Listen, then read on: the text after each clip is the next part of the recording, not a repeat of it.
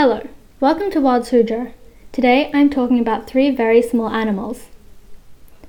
Just looking at the Brookesia micra, it doesn't look very striking or unique, but when you look at its size, that's when you can see what makes it different.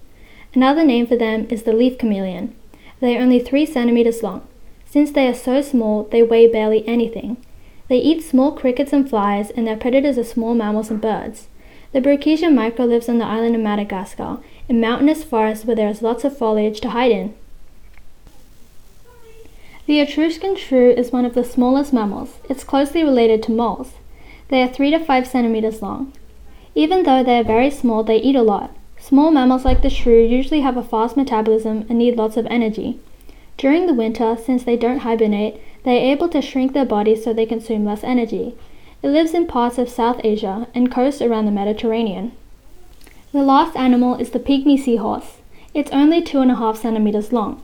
Their small size allows them to hide and camouflage very well, as they blend in with their surrounding coral. They have bumps and texture on them to make them look like the coral, and they are also the color of the coral they live on. When the baby pygmy seahorses are born, they are barely 2 millimeters.